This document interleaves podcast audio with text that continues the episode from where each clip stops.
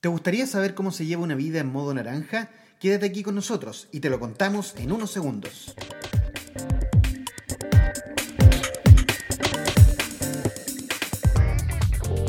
En este podcast descubrirás un modelo de liderazgo personal que te ayudará a encontrar una brújula, tu propósito personal en cinco dimensiones de valor para una vida plena y con sentido en estos tiempos de irrupción. Modo naranja, co-creando tu propuesta personal. Muy, pero muy, muy buenas tardes, don Marcelino Garay Madariaga. ¿Cómo estás?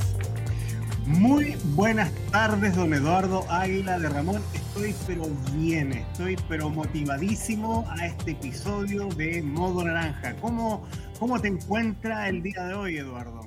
Muy bien, el día de hoy volví a la bicicleta, pero la bicicleta de verdad intensa y me sirvió mucho para el ánimo que había que sostener para una ardua eh, tarde de trabajo. Todo muy, muy bien. Oxigenaste el cerebro, viejo, que es lo que más demanda y una de las cosas que demanda, así que me imagino que estás pero a full. Qué bueno, pues amigo querido, que haya retomado la bicicleta, que permite, en tu caso parece ser también la reflexión. Así es, es parte del. es parte de este proceso. Y me deja, me deja muy inyectado de energía además, ¿ah? por eso la necesito tanto.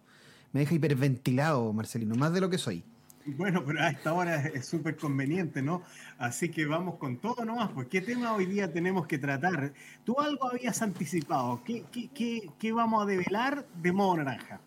El día de hoy, eh, querida audiencia, vamos a hablar de una dimensión muy, muy importante para todos nosotros y es la dimensión número 3 del Canvas contenido en modo naranja y es la dimensión laboral, Marcelino. Qué dimensión más compleja la laboral, ¿ah?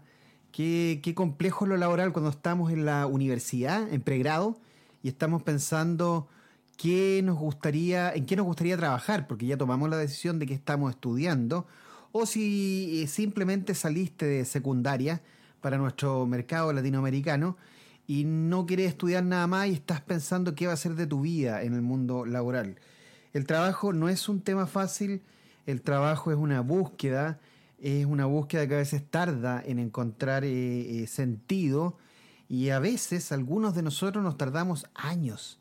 Pasa a ser un tremendo problemón el trabajo porque nos cuesta encontrar esa vía, ese camino que nos va a llevar definitivamente a esa, a esa pasión que nos permite levantarnos todos los días, que si no te levantas con ganas todos los días a trabajar, estás en serios problemas, Marcelino. Sí, fíjate que yo me he puesto a pensar, eh, ya, es, claro que hay una decisión en qué trabajar y, uno cuando está dentro del trabajo también empieza a tener también otros desafíos, ¿ah? eh, no termina ahí, es decir, una cosa es en qué trabajo y si encontré el trabajo, ingresé al trabajo.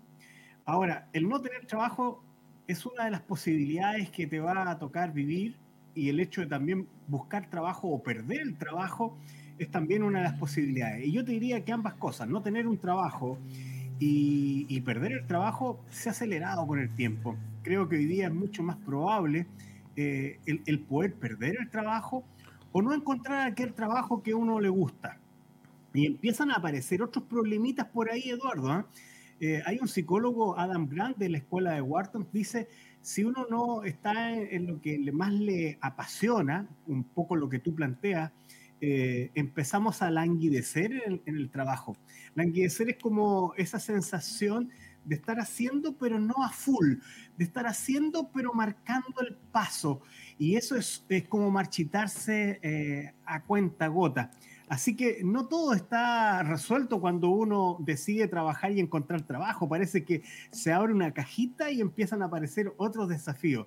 ¿Qué cuentas tú de esos desafíos, Eduardo? Por ejemplo. Mira, me hiciste acordar a mi padre. ¿ah? Bueno, tú como gran maestro recurrentemente haces que me recuerde de mi padre.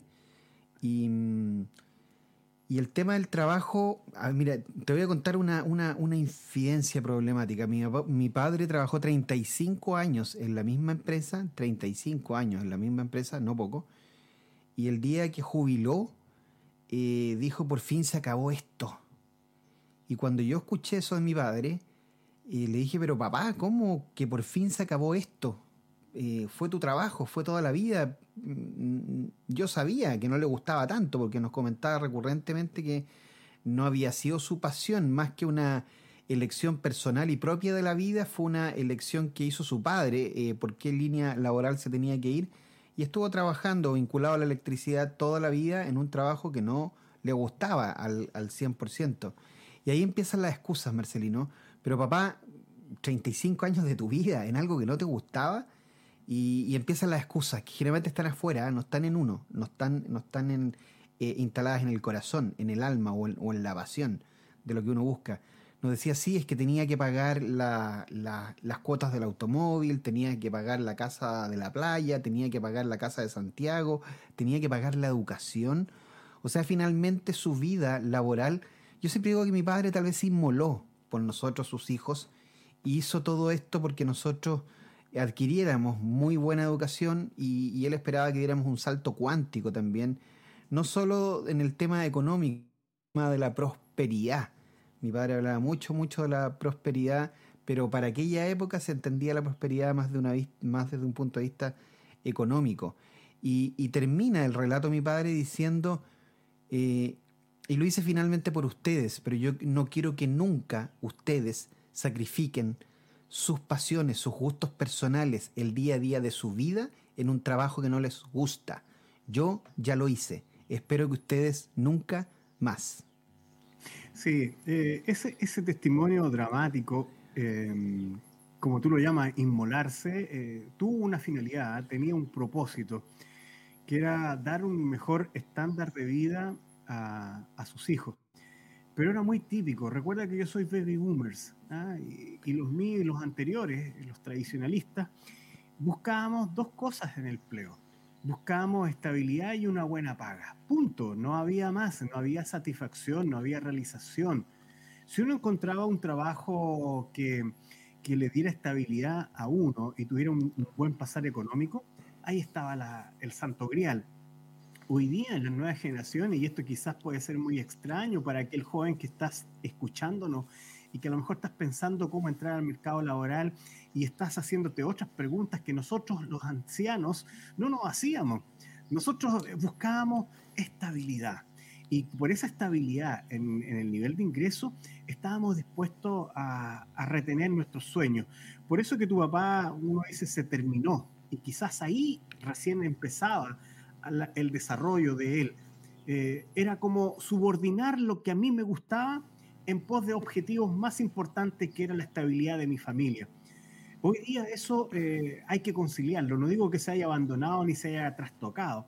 Hoy día se busca la estabilidad de la que nos queremos, pero no a costa de nuestros sueños, nuestras pasiones. Hoy día buscamos el win-win. ¿ah? Buscamos que en definitiva el trabajo también no sea significativo. Por eso que una de estas dificultades que tenemos hoy día es este languidecer, eh, Eduardo. Porque Claramente, si el trabajo no nos está haciendo sentido, si el trabajo es rutinario, si el trabajo no es, no es bueno, eh, estamos como, entre comillas, y disculpen la expresión, estamos perdiendo el tiempo. Y ese tiempo a veces no se recupera. Y cuando son años y años, eso cuesta mucho. No solamente en la satisfacción personal eh, pospuesta, sino que también en los sueños que uno está posponiendo con ello. Ahora, Dentro de los peligros que tenemos dentro del mercado laboral actual está la pérdida de empleabilidad. ¿ah? Esto es pasar mucho tiempo haciendo lo mismo. Ojo con eso, ¿ah? Ojo con eso. Yo creo que los jóvenes en este sentido nos dan una voz de alerta, porque ellos prontamente tratan de cambiar, tratan de buscar nuevos desafíos.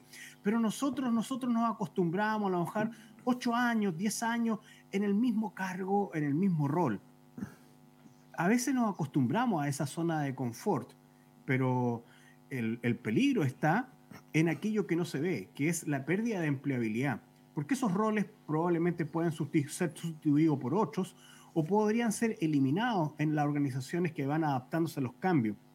Y entonces, claramente la pérdida de empleabilidad hoy día es un problema y un desafío de esta nueva forma de acceder al trabajo. Antaño, la empleabilidad era como entregada a la empresa. Y por eso que se hablaba de empleo de por vida, porque la empresa se encargaba de mantenerte la empleabilidad, como en el caso de tu papá. Pero en el caso de nosotros hoy día, en el mercado laboral, eh, hay que buscar nosotros la empleabilidad y uno de los principales señas es pasar mucho tiempo haciendo más de lo mismo. Y lo último, que te diría que también es un problema muy contingente, es pasarlo mal en el trabajo. Y uno lo puede pasar mal en el trabajo por dos cosas. La primera, por tener un jefe tóxico, un jefe que no te reconoce, que no te respeta, que no te motiva, que no te desafía. Y la otra es que un clima tóxico. Clima tóxico significa que es un clima competitivo, es un clima en el cual no existe confianza, en la cual prima la desconfianza y la competencia con respecto al otro y no la colaboración. Muchas veces, como dice la estadística, mm, cambiamos de trabajo por esos motivos.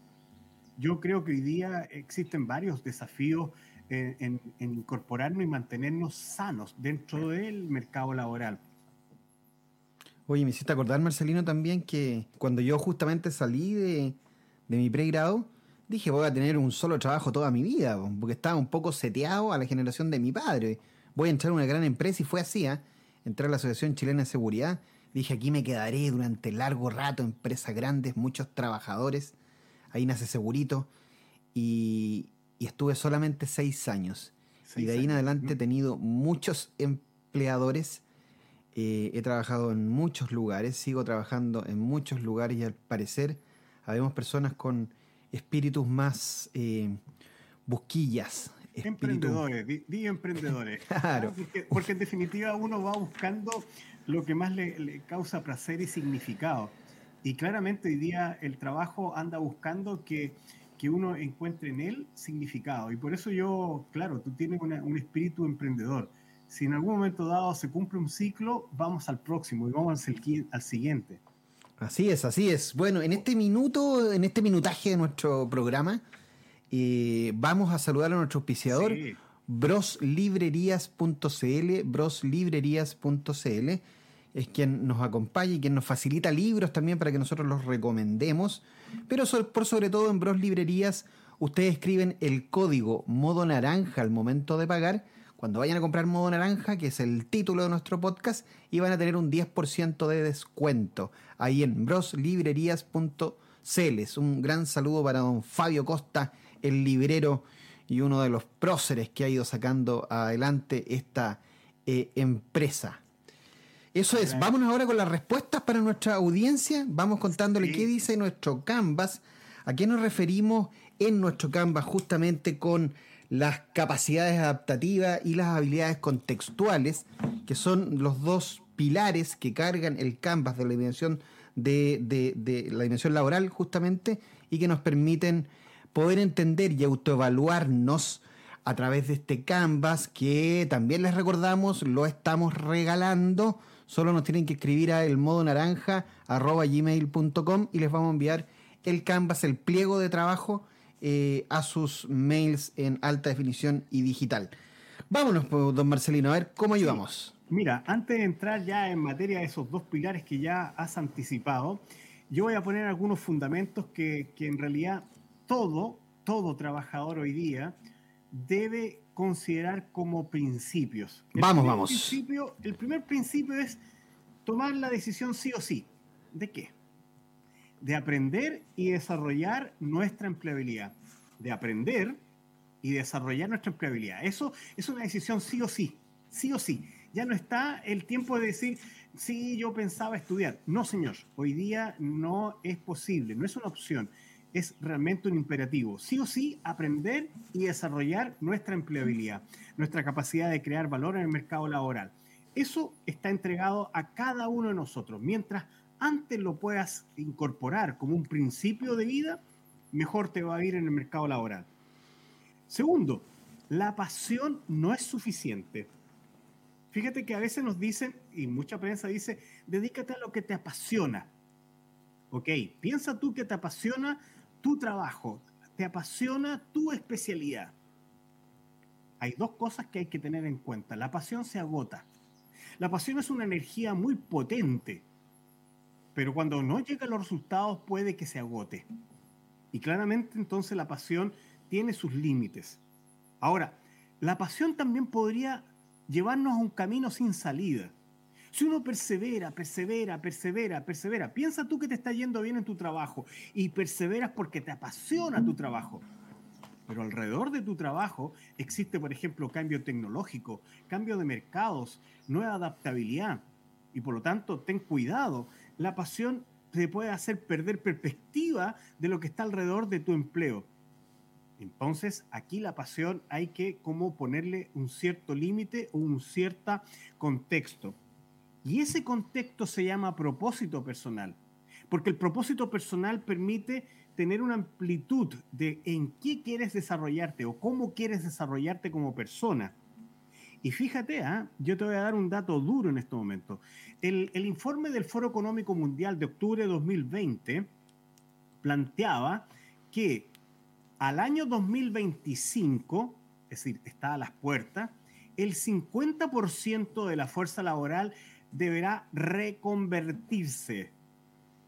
Lo voy a repetir el 50%, es decir, de aquí de estos dos contertulios, uno de ellos va a tener que reconvertirse.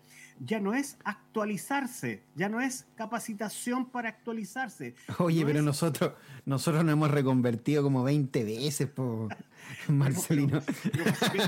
pero, siguiendo la estadística, siguiendo la estadística, uno de los dos tendría que reconvertirse. ¿Otra vez? ¿Otra vez? Otra vez, sí. Es, que ya nosotros estamos viviendo el primer principio. Nosotros desde, hace mucho tiempo ya incorporamos este el sí o sí. Aprendemos, nos adaptamos, volvemos, nos equivocamos. Estamos experimentalmente siempre. Eso hay que convertirlo en, un hábito. Ahora, esa reconversión significa saltar el charco. Ya no es eh, especializarse más en lo mismo Fíjate que eh, lo que hay que buscar hoy día en el ámbito laboral es tratar de incorporar habilidades o perspectivas distintas a lo adyacente. Si tú eres, por ejemplo, un experto en contabilidad, trata de incorporar elementos que estén por fuera de esa contabilidad. Pensemos, por ejemplo, marketing. Marketing y contabilidad habitualmente son mundos no adyacentes en términos cognitivos hay que buscar hoy día lo no adyacentes para lograr una mayor perspectiva y que impulsa, fíjate, la creatividad. Ahí ya tenemos una primera mirada en términos conceptuales, Eduardo, para entrar derechamente a estos pilares que hemos llamado capacidades adaptativas y contextuales. Explícanos por lo menos ahí cómo, cómo adentrarnos mira, en esos dos pilares. Mira, te tengo un concurso, ¿ya? Yo tengo acá una, una moneda, una moneda pequeñita, eh, porque las capacidades adaptativas que aparecen en modo naranja son eh, básicamente seis. Pensamiento crítico, imaginación, creatividad, resiliencia, antifragilidad y sociabilidad e influencia. Eh, como queremos explicar ambos pilares y no vamos a alcanzar, y, pero lo estamos dejando como un teaser, como un adelanto, ¿ah? para que vayan a ver el libro y lo vayan a ver en detalle. Entonces lo que voy a hacer, yo voy a lanzar la monedita acá, sin que tú miras, y la que te salga tú me vas a ayudar a desarrollarla, ¿ya? ¿Cuál de estas seis, eh, eh, la suerte o la energía del día de hoy nos va a, aparecer? Eh, tiro la monedita y te ha salido como capacidad adaptativa que te permite afrontar cualquier contexto la antifragilidad, don Marcelino Garay. ¿Qué es la antifragilidad? Que es un término que hemos escuchado muchísimo en el último tiempo. Se ha escrito sobre el tema, hay un libro famoso sobre aquello y mucha gente eh, todavía no tiene claro a qué se refiere eh, esta capacidad adaptativa de la antifragilidad. Primero voy a acercarme de, la concepción de una capacidad adaptativa. Las capacidades adaptativas no sirven para resolver un problema en particular. Eso está fuera de ese ámbito. Las capacidades adaptativas te sirven para obtener perspectiva, ¿ah? para tener visión, para poder orientar tu adaptabilidad. Fíjate, son precursoras de la adaptabilidad. Yendo a la antifragilidad, la antifragilidad se podría definir como aquella capacidad de crecer incluso en la crisis, de poder desarrollarse incluso en periodos críticos. ¿Quién acuña el término, Marcelino? Taleb, Nassim Taleb, que tiene un libro, un ensayo, tiene dos, ¿ah? bastante precursores. El primero es Cines Negro y el segundo este es Antifragilidad. La antifragilidad es esa capacidad de florecer en la crisis. Es a pesar y con la crisis yo puedo crecer. Fíjate que eh, eh, yo quiero a lo mejor ser un poquito autorreferente, pero este libro, este libro, esta creación que es Modo Naranja, nace precisamente en un periodo pandémico. nace cuando estábamos en cuarentena, nace cuando estábamos con restricciones de salida a los lugares públicos, nace precisamente en un periodo crítico. ¿Y, por qué se crea en un, un periodo crítico? Porque se ha desarrollado la capacidad de antifragilidad.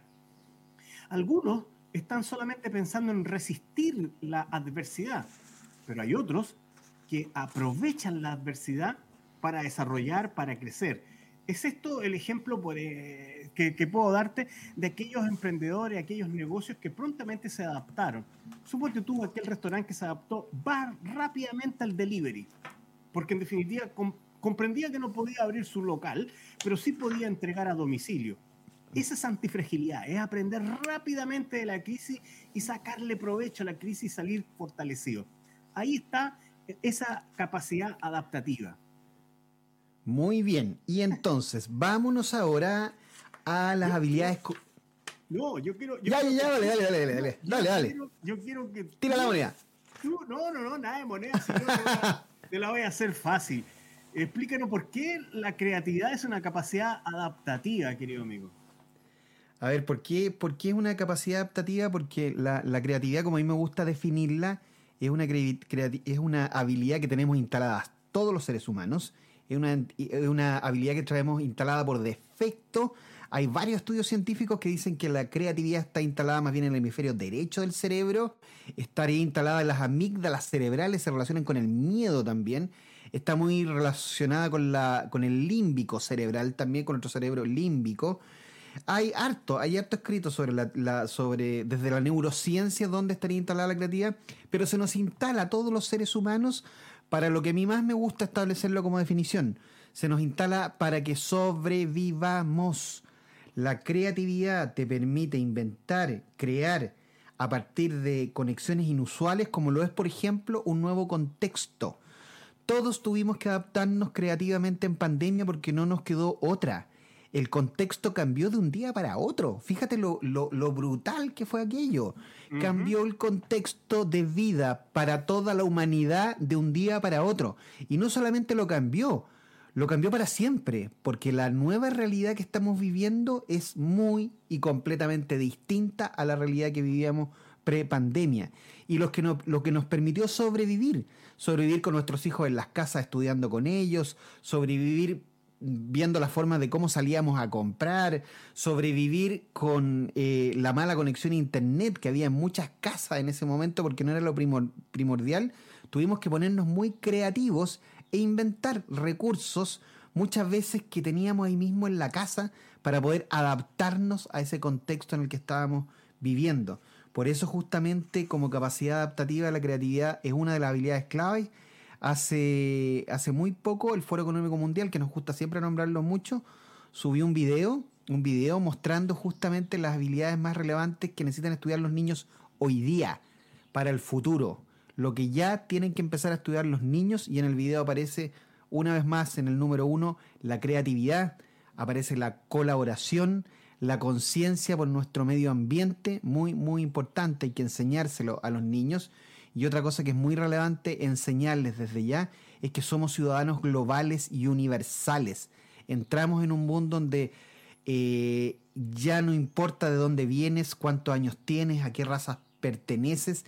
Ya definitivamente, post pandemia, quedó muy, muy claro que gracias a la conexión digital, hoy día somos ciudadanos globales y dependemos uno de otros y vivimos en un solo y mismo planeta. Así que no nos queda, no nos queda más que adaptarnos a esta realidad. Eso es, según contexto, te adaptas. Sí, justamente aquí tenemos dos de las seis habilidades o capacidades adaptativas, fíjate. Las capacidades adaptativas, tal como lo plantea Eduardo, nos sirven para mirar el futuro, nos sirven para visualizar, nos sirven no para resolver un, un problema en particular, pero sí nos sirven para ubicarnos en el contexto que estamos viviendo y visualizar incluso el contexto que podríamos vivir.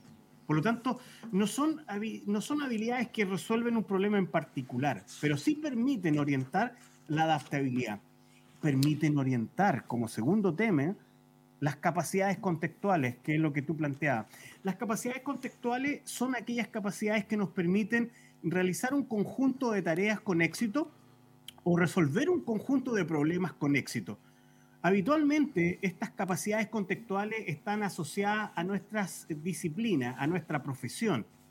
Eh, esas capacidades contextuales, te diría, Eduardo, son las que más amenazadas de sustitución y de obsolescencia hay. Las capacidades adaptativas, por el contrario, no están tan sujetas a la sustitución por la tecnología, porque no se ha creado o alguna máquina que pueda imaginar, que pueda crear, que pueda colaborar con otros, ¿ah?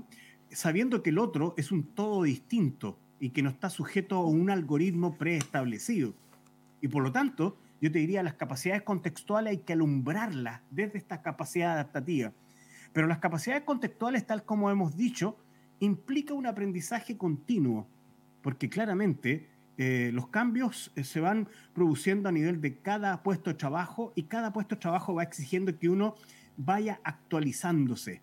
Es el upskilling. Pero, ojo, hay algunas capacidades contextuales que probablemente sean completamente distintas a tu especialidad. Y cuando tú logras incorporar capacidades completamente distintas a tu especialidad, te haces más creativo, te haces mucho más integrado en tu visión y te haces mucho más versátil. Por eso es que es importante tener como un foco de para dónde va el desarrollo laboral tuyo desde esas habilidades o capacidades adaptativas para decidir cuál es el conjunto de capacidades contextuales que te van a permitir resolver problemas y ejecutar acciones con éxito. ¿Me dejas leer, Marcelino, cómo cerramos el capítulo de la dimensión laboral en la página 85, así muy, muy cortito? No es solo lo que nos pasa, sino el cómo respondemos. Y no se trata de ser receptivos, sino también en ir al encuentro de experiencias significativas que desafían nuestras creencias, conocimientos y habilidades. Mira, desafiante. qué buena frase, ¿eh? qué buena frase. Esa frase sí, la, está en el libro, en la página 85, sí. Fíjate que es algo extraordinario desde nuestras perspectivas laborales muy diversas, Eduardo, haber concebido e-, este enfoque. Eh, yo creo que invitamos a que la vean, a que lo puedan eh, disfrutar y desarrollar esta perspectiva, la perspectiva laboral. Hoy día verdaderamente está sujeta a muchos desafíos. Y parece ser que la imagen que tú estás poniendo, esa musiquita, nos está llevando. Muy bien, ¿eh? Muy bien. Ya empiezas, ya empiezas a escuchar, ¿ah? en este momento del programa, con esta musiquita de fondo, nos vamos a ir nada más y nada menos, que a nuestra recomendación en modo naranja. Muy bien, y el día de hoy te toca comenzar a ti, Marcelino Garay. Es tu turno. Muy bien. Oye, voy a ir cortito. La vez pasada fue una película, esta vez es un libro. El libro es una mirada atrevida y creativa del futuro del trabajo. Me tiene apasionado. Yo no puedo decir que lo he leído completo. Llevo como el 30%, pero estoy completamente desafiado. Desafía mis paradigmas plantea una forma de el mundo del trabajo muy distinta, cómo deben organizarse las organizaciones, cómo debe lograr eh, abordar el tema de la autoridad y la toma de decisiones, etcétera. Es un libro de reciente data y se llama Revolucionando el trabajo del autor Aaron Dignan. Es un libro que te va a llevar a escenarios completamente impensados en el mundo del trabajo. Yo lo sugiero porque a mí me tiene muy, muy, muy desafiado. Es decir, me está llevando a aquel plano de lo que yo no sabía. Y eso para mí es extraordinario, que alguien me lleve a donde yo no estaba. Muchas gracias, esta es mi recomendación. Muy bien, me voy con la mía. ¿eh? Voy a partir de atrás para adelante, como se diría en Chile, ¿eh? al revés. Esta, esta frase la escribe nada más y nada menos, lo voy a leer textual tal cual, el señor Stephen Covey, el autor de los siete hábitos de la gente altamente efectiva, y él recomienda otro libro. Entonces te voy a decir lo que recomienda. Dice, el elemento ofrece una perspectiva capaz de descubrir lo mejor del lector. Contiene fascinantes anécdotas y casos reales de personas que han encontrado su tesoro más profundo, su propio elemento. El libro que les quiero recomendar se llama El elemento de nuestro admirado Sir Ken Robinson, que, en paz descanse, eh, falleció hace, hace, hace muy poco. Y este libro, El elemento, te permite descubrir que la pasión lo cambia todo. Es un libro que revolucionó el campo de la creatividad, la innovación y el aprendizaje. La clave del elemento reside en hacer especialmente bien aquello que nos apasiona. Hacer especialmente bien aquello que eh, nos apasiona. Y cuando logramos este match, cuando logramos entender que eso que nos apasiona con mucha disciplina, con mucha disciplina, e insisto en esa palabra, eh, empezamos a rodar y a fluir en el trabajo que realmente te gusta hacer, eh, para lo que te gusta levantarte todos los días a trabajar, lo que te da el ánimo y lo que te apasiona. Y además llega un punto en que te pagan y te pueden pagar muy bien por aquello. O sea, terminan pagándote por la pasión de lo que más te gusta hacer. Lo que permite el libro, el elemento de Sir Ken Robinson. Dato anexo, Sir Ken Robinson tiene una charla TED eh, una TED Talks que se llama Las escuelas matan la creatividad y es la charla TED más vista de, en el ranking de las charlas TED. También se las recomendamos para que ahí chequeen al señor Sir Ken Robinson el elemento. Eh, gracias a Bros Librerías por facilitarnos estos libros como siempre, don Marcelino Garay. Sí, muy bueno. ¿ah? Stephen Covey también es un autor muy recomendable con el libro Los siete hábitos tiene otro también que se llama Primero es lo primero. Y los siete hábitos de las familias altamente efectivas, que en algún momento dado hemos conversado con Eduardo. Así que muy bien, eh, yo me suscribo a ese fans de, como fans a Ken Robinson. Gran personaje, gran personaje nos abandonó el año pasado. Bueno, Marcelino, hemos llegado eh, al final eh, es increíble cómo se nos pasa el tiempo. ¿ah? No, y, ustedes supieran, cuando con Marcelino nos juntamos un día completo, parece que hubiesen sido un par de horas. Y termina nuestro día y tenemos todo rayado y todo marcado y lleno de post-it. Entramos en un estado de fluidez increíble y me pasa lo mismo contigo, Marcelino, en el podcast. No puedo creer que ya llevemos 32 minutos de nuestro podcast. Eh, por mi parte, infinitas gracias a toda la audiencia. Recuerden eh, escribirnos, eh, respondido por sus propios dueños, a elmodonaranja.gmail.com, donde justamente ahí podremos contestar cualquier duda de cada uno de nuestros capítulos. Un gran abrazo para toda nuestra audiencia y nos vemos la próxima semana para develar otra dimensión que esta vez no voy a adelantar cuál es, ¿ah? para que quede ahí en secreto. Ah, qué bueno, qué bueno, qué bueno nos vamos con la cuarta dimensión de modo naranja en nuestro próximo capítulo. Ahí lo esperamos en todas nuestras plataformas de podcast. Muchas gracias, nos vemos. Chao, chao, chao. chao, chao. Cuídense, nos vemos. Chao, chao, pórtense bien, nos vemos. Chao, chao.